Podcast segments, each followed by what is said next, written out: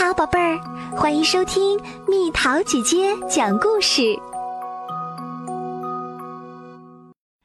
肚子里有个火车站。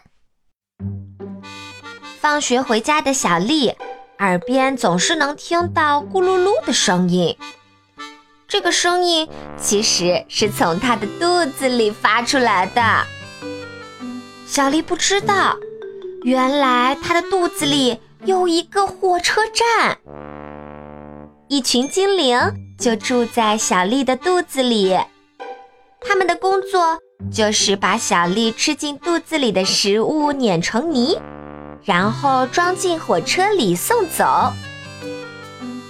这天，火车静静地停靠在边上，小精灵们也懒洋洋的无事可做，因为小丽的肚子里。什么食物都没有，于是小精灵们就在小丽的肚子里面大声的抗议。这就是小丽听到的咕噜噜的声音。到家后，小丽看到桌上丰盛的晚饭，早已按耐不住自己的冲动，爬上餐桌，狼吞虎咽的吃了起来。不一会儿。一大堆食物就通过食道进了肚子火车站里，小精灵们立刻就来了精神，准备开始工作。可是这次的情况把他们吓了一跳，又粗又长的面条落下来，把他们都缠住了；整片的生菜叶飘下来，像床单一样把他们裹住。大肉块沉甸甸的，像石头一样四处乱滚。火车站里乱作了一团，小精灵都生气的大叫起来：“这个小丽根本就没有好好嚼！这些食物太大了，我们怎么办啊？”尽管很生气，小精灵们还是只能继续工作。因为火车必须准时出发，否则太多食物堆在这里，他们就没办法生活了。但是要把这么一大堆食物弄碎，要花很多的时间和力气，因此他们的工作进展得很慢。随着食物越来越多，一座巨大的食物山就堆在了火车的轨道旁边。而这时，肚子火车站里只剩下最后一列火车了，其他火车都已经装满弄碎的食物出发了。没有了那么多火车，这座食物大山可怎么办呢？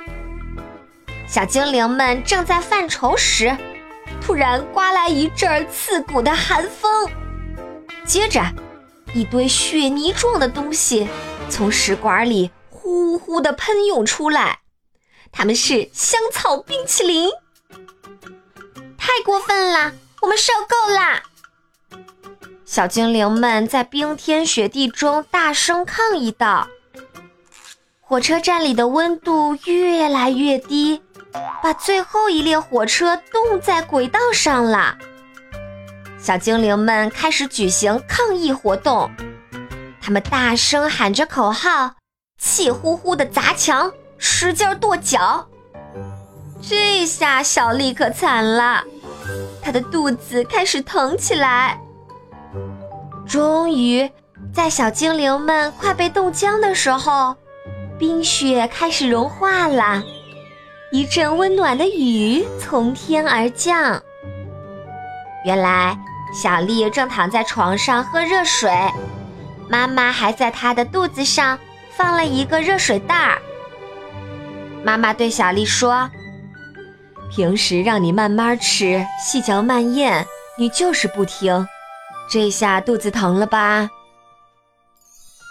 小丽听了妈妈的话，说道：“妈妈，我错了，我以后一定慢慢吃，细细嚼，再也不这样狼吞虎咽了。”毕竟小丽可不喜欢肚子痛的感觉。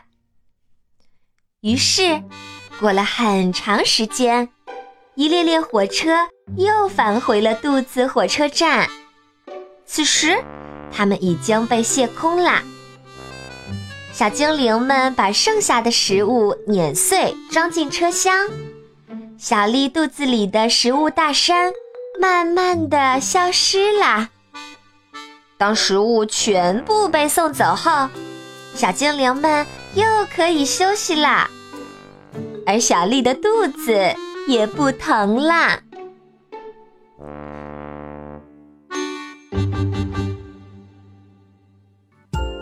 好了，宝贝儿，故事讲完啦。想和蜜桃姐姐做朋友，就在喜马拉雅中给我留言吧。